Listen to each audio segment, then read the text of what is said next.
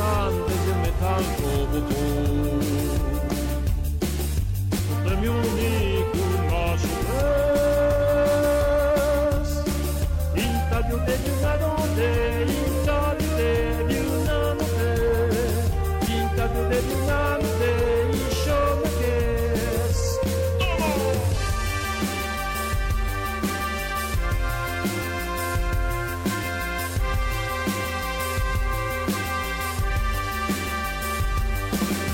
Somo arigato yaneta roboto Somo arigato yaneta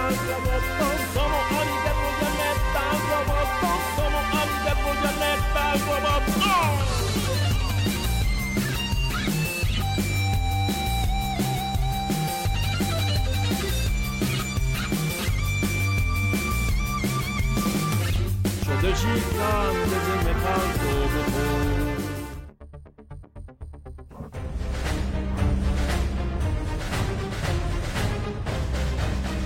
Líder Visa presenta. Hola, ¿qué tal? Muy buenas tardes. Esto es Giant Metal Roboto. Espero que se encuentren bien desde donde sea que nos estén viendo, que nos estén dando el privilegio de su audiencia. Yo soy Eric Contreras Ayala y vamos a comenzar con las noticias del día de hoy. Yeah.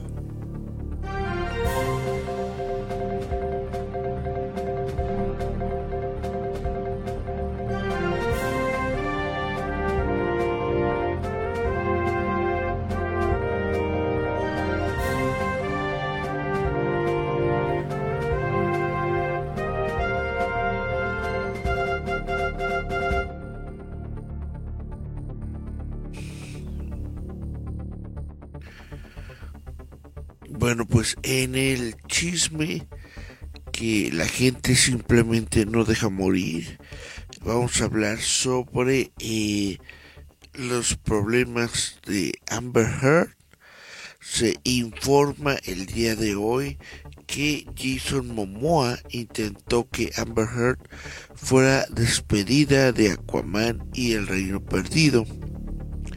Un informe explosivo publicado hoy en el sitio Variety detalla los aparentes intentos de la estrella Jason Momoa de despedir a Amber Heard de la secuela de DC Comics.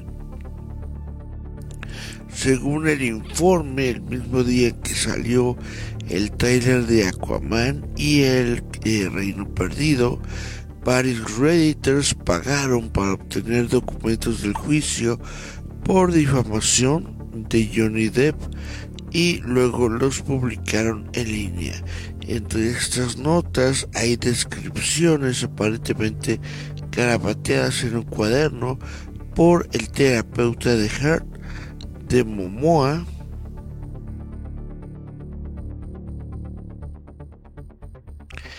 apareciendo eh, borracho en el set, vestido como Depp, mientras el actor aparentemente intentaba que despidieran a Hart.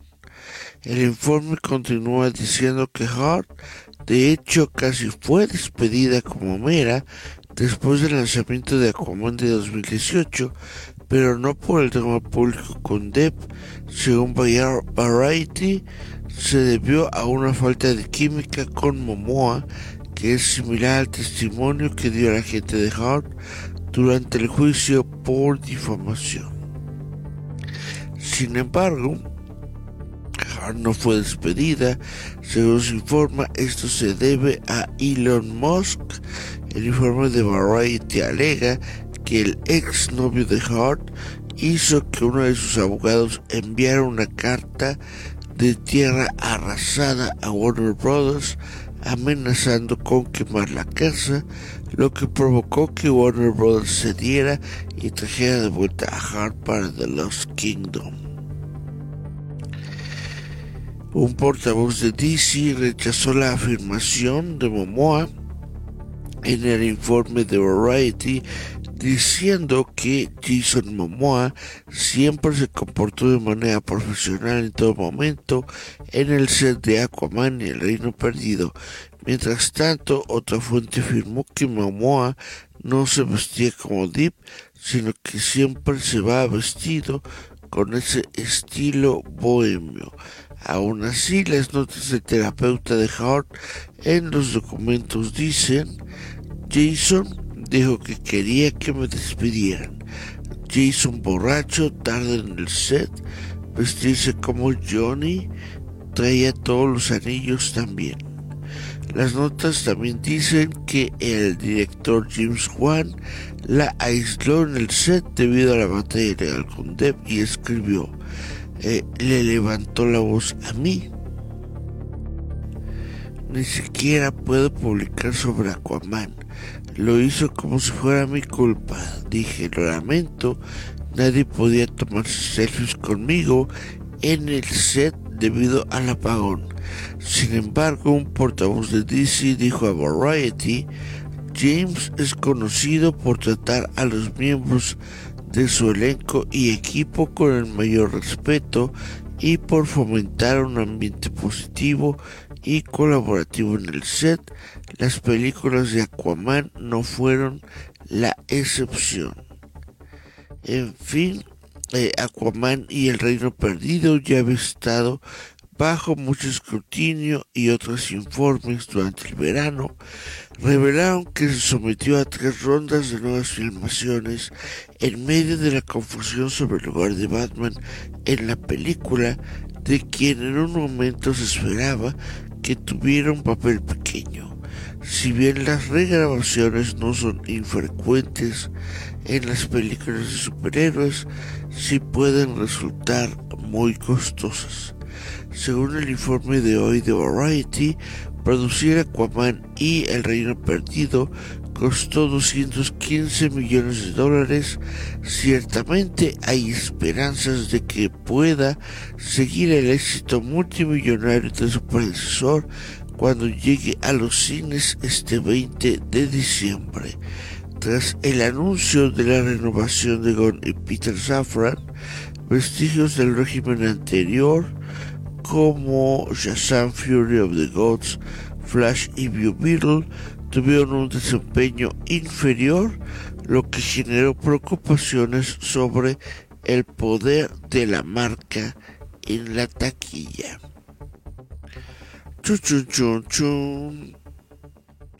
Pues este es el, el, el, árbol que no, que no deja de dar frutos, que es eh, pues eh, la bronca de Amber Heard y lo de Jason Momoa. La verdad, yo no creo que Jason Momoa se haya vestido como como Johnny Depp. ¿Cómo es vestirse como Johnny Depp?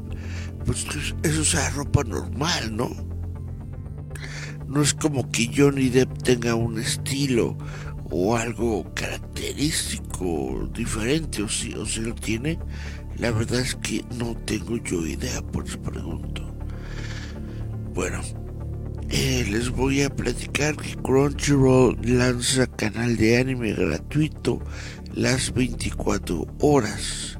El anime podría estar a punto de volverse aún más popular a medida que Crunchyroll lanza su propio canal de anime de 24 horas en los Estados Unidos. El canal gratuito con publicidad se lanzará en todos los Estados Unidos el 11 de octubre. Estará disponible en LG, el canal Roku y Vicio Watch Free. El servicio se unirá luego al freebie de Amazon el 17 de octubre. Este canal contará con una programación de lanzamiento de programas de anime antiguos doblados al inglés. Esto incluye a Jorimilla, Ranking of Kings, Moriarty the Patriot, Psycho Pass, Arifuleta, Sugar Apple Fairy Tale, To Your Eternity y Code Geass. El canal es una puerta de entrada al mundo de anime donde guiaremos a los espectadores a descubrir nuevos mundos, nuevas historias y nuevos personajes, dijo el presidente de Crunchyroll. El canal gratuito es una colaboración entre Crunchyroll y Game Show Network, los cuales funcionan bajo Sony Pictures Entertainment. Eh, GSN está entusiasmado con la respuesta masiva de nuestros socios de plataforma para este canal que es un testimonio de la marca y la biblioteca de Crunchyroll, dijo el vicepresidente ejecutivo de distribución Tim Carey. Estamos agradecidos de llevar este canal al mercado. Aunque es propiedad de Sony, Crunchyroll funciona de forma independiente. Sony lo compró en 2021 y más recientemente lo fusionó con el servicio de transmisión de anime Funimation. Gua.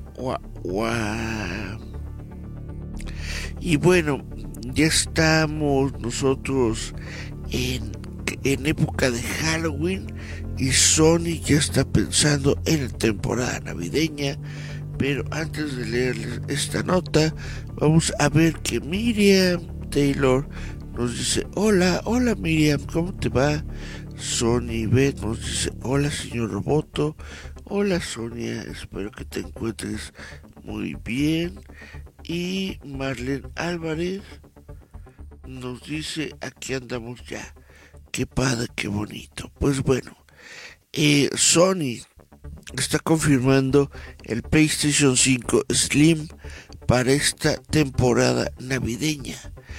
Sony está confirmando la muy rumoreada PlayStation 5 Slim en esta temporada navideña. Este es un diseño de PlayStation 5 que es más pequeño y viene solamente con un terabyte de almacenamiento para PlayStation 5 y PlayStation 5 digital en comparación con los 825 GB de las versiones originales de la consola. El nuevo modelo ofrece la opción de agregar una unidad de disco Blu-ray Ultra HD. En una publicación en el blog de PlayStation, Sid Schumann, director senior de CEE Content, dijo que Sony creó esta nueva PS5 para abordar las necesidades cambiantes de los jugadores. Nuestros equipos de ingeniería y diseño colaboraron en un nuevo factor de forma que proporciona mayores opciones y flexibilidad, dijo Schumann, las mismas características tecnológicas que hacen de PlayStation 5 la mejor para jugar están empaquetadas en un factor de forma más pequeño junto con una unidad de disco Blu-ray Ultra HD y un SSD de un terabyte. Pues bla bla bla bla bla, reducido en volumen 30%, peso en 18, bla bla bla bla bla bla bla. Lo único que necesitamos es saber en qué precio. La unidad de Blu-ray se venderá por separado en 80 dólares. Pero el precio del nuevo PlayStation 5 no lo tengo solo que este nuevo modelo estará disponible a partir de noviembre en Estados Unidos, en minoristas locales selectos y en direct.playstation.com cuando esté disponible.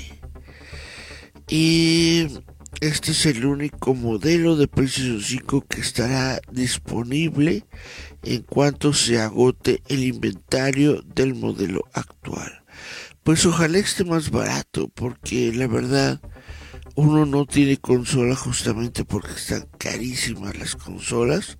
Lo único que yo espero es que este PlayStation 5 Slim pues esté por lo menos más baratito. Lo único que yo espero que nos den. Y bueno, hubo un momento en el 2007 en el que la fiebre de Pokémon Go fue tan grande que eso hizo que unos policías en Los Ángeles optaran por ignorar un robo para poder continuar su búsqueda de Snorlax y Togetic. Pues esto era como que un rumor hasta que el día de hoy finalmente se están revelando imágenes de la cámara del tablero que ignoraron el robo para jugar Pokémon Go.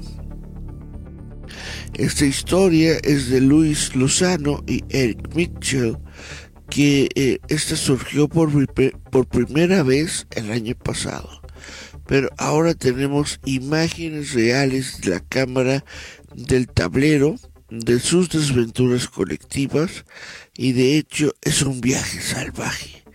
En las imágenes resumidas obtenidas por el sitio web 404 Media, se escucha a Mitchell y Lozano decir que esperan que Togetic no se les escape mientras conducen en sentido contrario por una calle, realizan giros en U ilegales.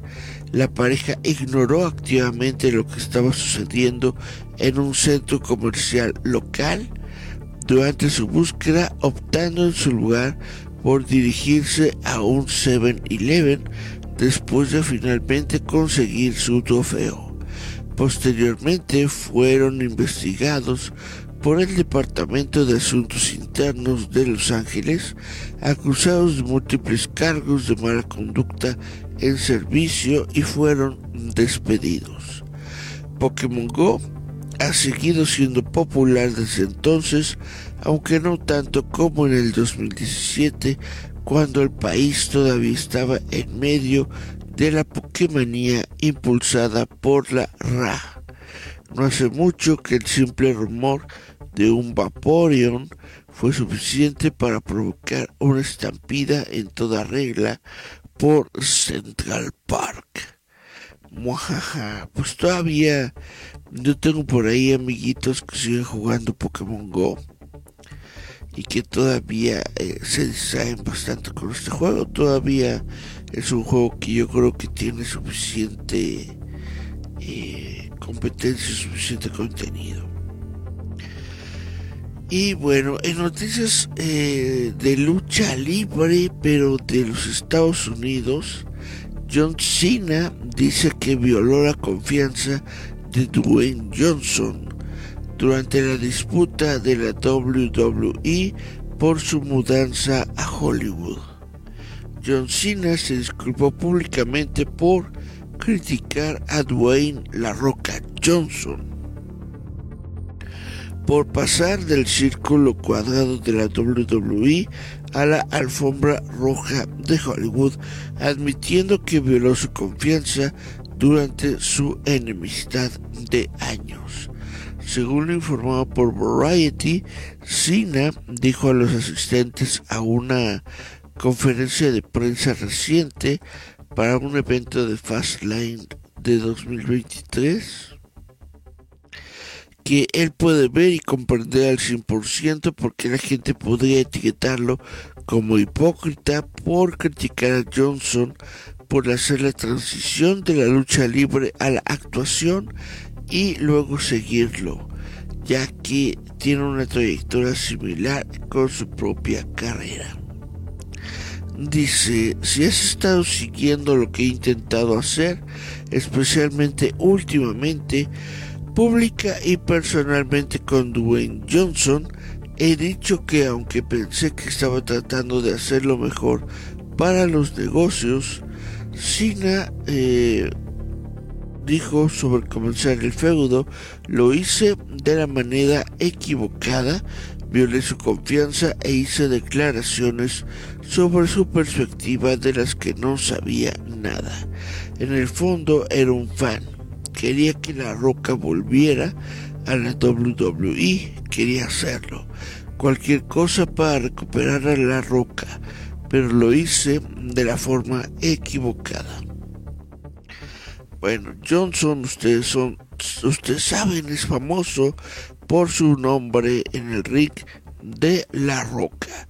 compartió una gran cantidad de logros en su haber de campeonatos que abarcan desde una ilustre carrera que eh, llegó de ser exjugador de fútbol americano, convertido en luchador profesional, además ahora de ser un eh, actor en la lista A, productor E y, perdón, empresario. Sus películas han recaudado más de 10.500 millones de dólares en la taquilla mundial, lo que lo convierte en uno de los actores más taquilleros y mejor pagados de Hollywood en la actualidad. Algunos de sus créditos recientes incluyen Red Notice de Netflix y Jungle Cruise para Disney, los cuales tienen secuelas en proceso. También interpretó al antihéroe titular Black Adam de DC Comics. Y bueno, Cena también ha dominado las pantallas en los últimos años, habiendo interpretado a Peacemaker en The Suicide Squad de James Gunn, su serie derivada en HBO Max. También regresó como Jacob en la última entrada de Fast Saga, interpretó a uno de los muchos Ken en Barbie y prestó su voz a Rocksteady en Tortugas Ninja Mutant Mayhem. Pues bueno, esto es lo que tenemos sobre John Cena, que ahora aparentemente está eh, queriendo resarcirse de las cosas que le ha dicho a la roca. Pobre, pobre roca, debe estar llorando por la traición tan vil de John Cena. Pero pues por lo pronto yo por eso siempre tengo tank. Jaime. Sí, señora. El niño tiene sed y no hay duraznos. Pero Tang le va a encantar por su gran sabor a durazno.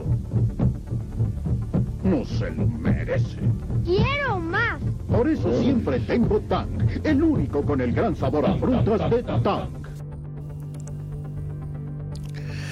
Perfecto, pues regresamos con que eh, hay una película que se llama Iron Claw.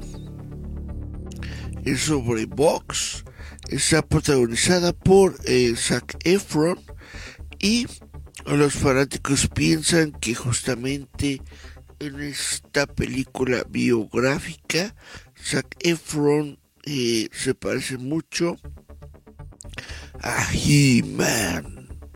El primer tráiler de The Iron Claw está aquí protagonizado por Zac Efron como la leyenda de lucha libre Kevin Von Erich.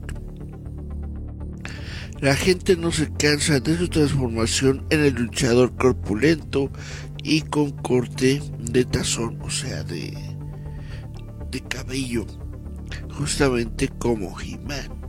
Escrita y dirigida por Sean Dorkin de Iron Claw, sigue la vida real de los inseparables hermanos Von Eric, quienes hicieron historia en el intensamente competitivo mundo de la lucha libre profesional a principios de la década de 1980, bajo la sombra de su dominante padre y entrenador, Fritz von Erich, el famoso tres veces campeón del mundo.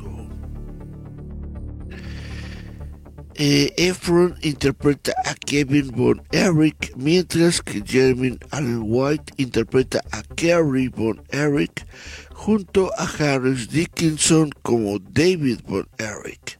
El tráiler nos dio nuestra primera mirada adecuada a los tres hermanos en acción, lo que llevó a la gente a compartir sus opiniones en las redes sociales con muchos elogios e incluso un casting de fans para Efron gracias al corte de cabello y los músculos. Muchos fanáticos lo ven exactamente igual a He-Man.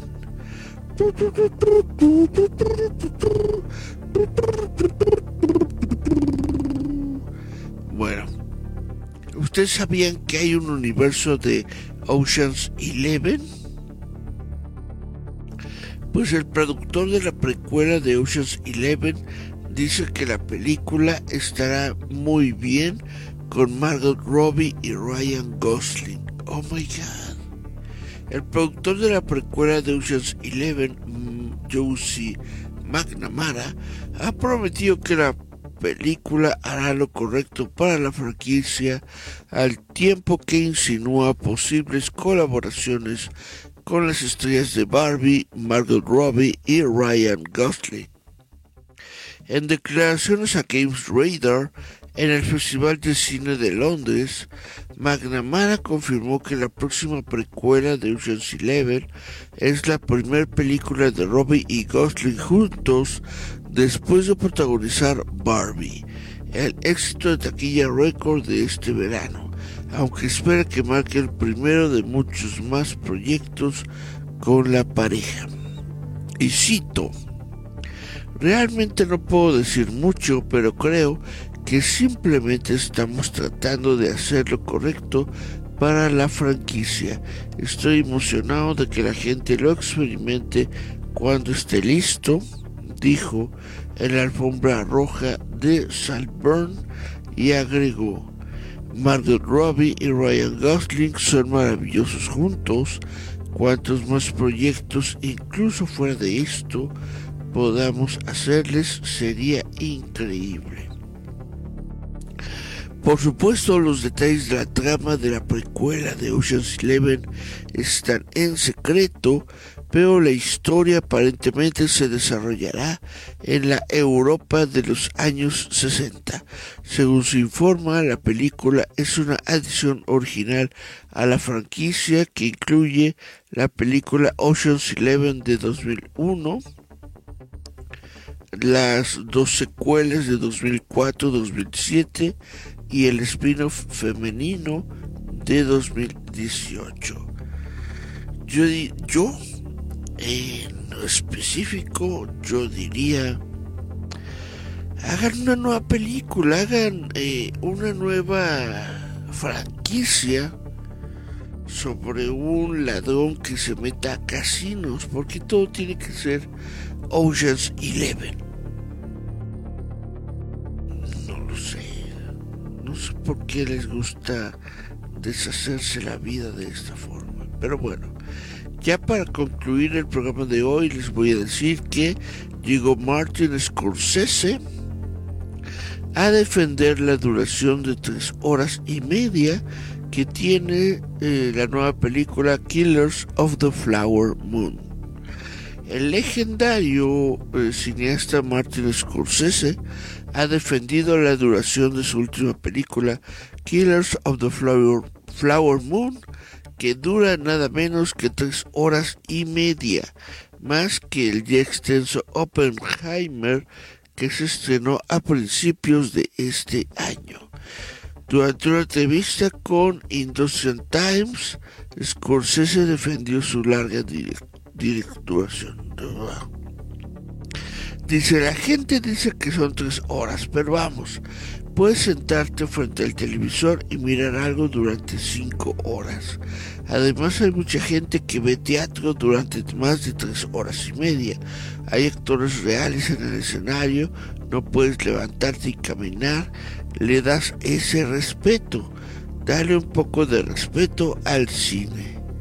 Scorsese habló recientemente sobre las franquicias taquilleras, afirmó que debemos salvar al cine de la cultura de franquicia. Dijo, habrá generaciones que pensarán que las películas son solo eso. Eso es lo que son las películas, dijo. Lo que significa que luego tendremos que luchar con más fuerza y tiene que venir desde la base.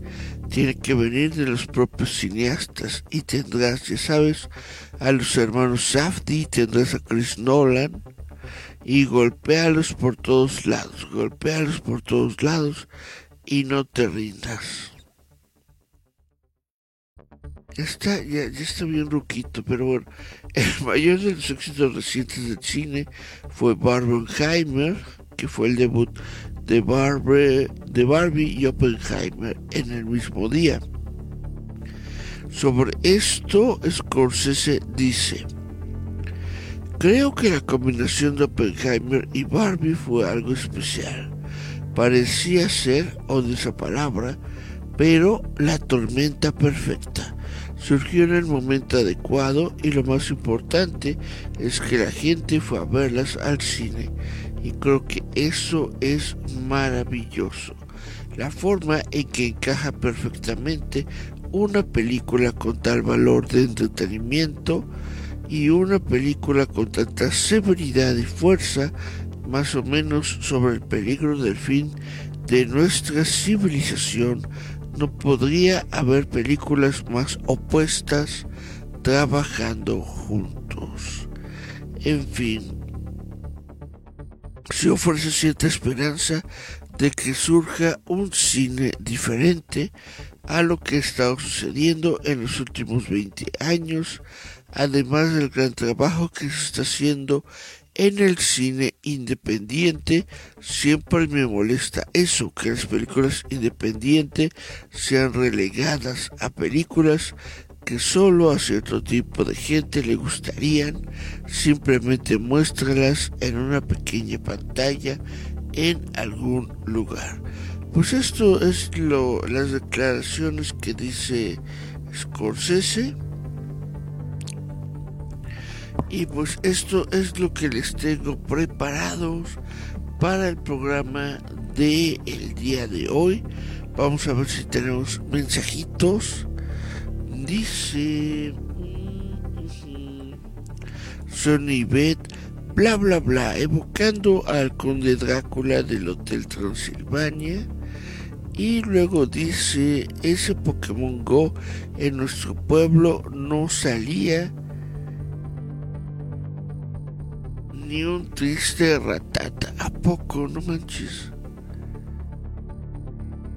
Pues bueno, acá en acá por por donde está justamente la Alameda Central, por donde está Bellas Artes, es una es, eh, eh, eh, es netamente la ¿Cómo le dice? Hay un amigo que le dice la la Pokémon Center porque pues todo el mundo siempre está ahí y todo el mundo siempre está ahí con su teléfono y tú piensas que están viendo las noticias o algo.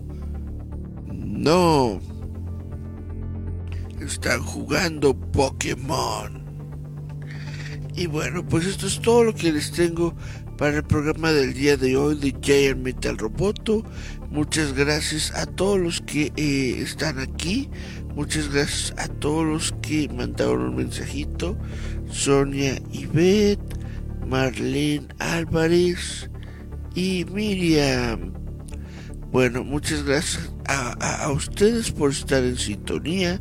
Les recuerdo que hoy en la noche, hoy a las 10 de la noche, vamos a estar en el programa de 31 noches de Halloween y que el día de hoy pues vamos a estar hablando ni más ni menos que del basilisco.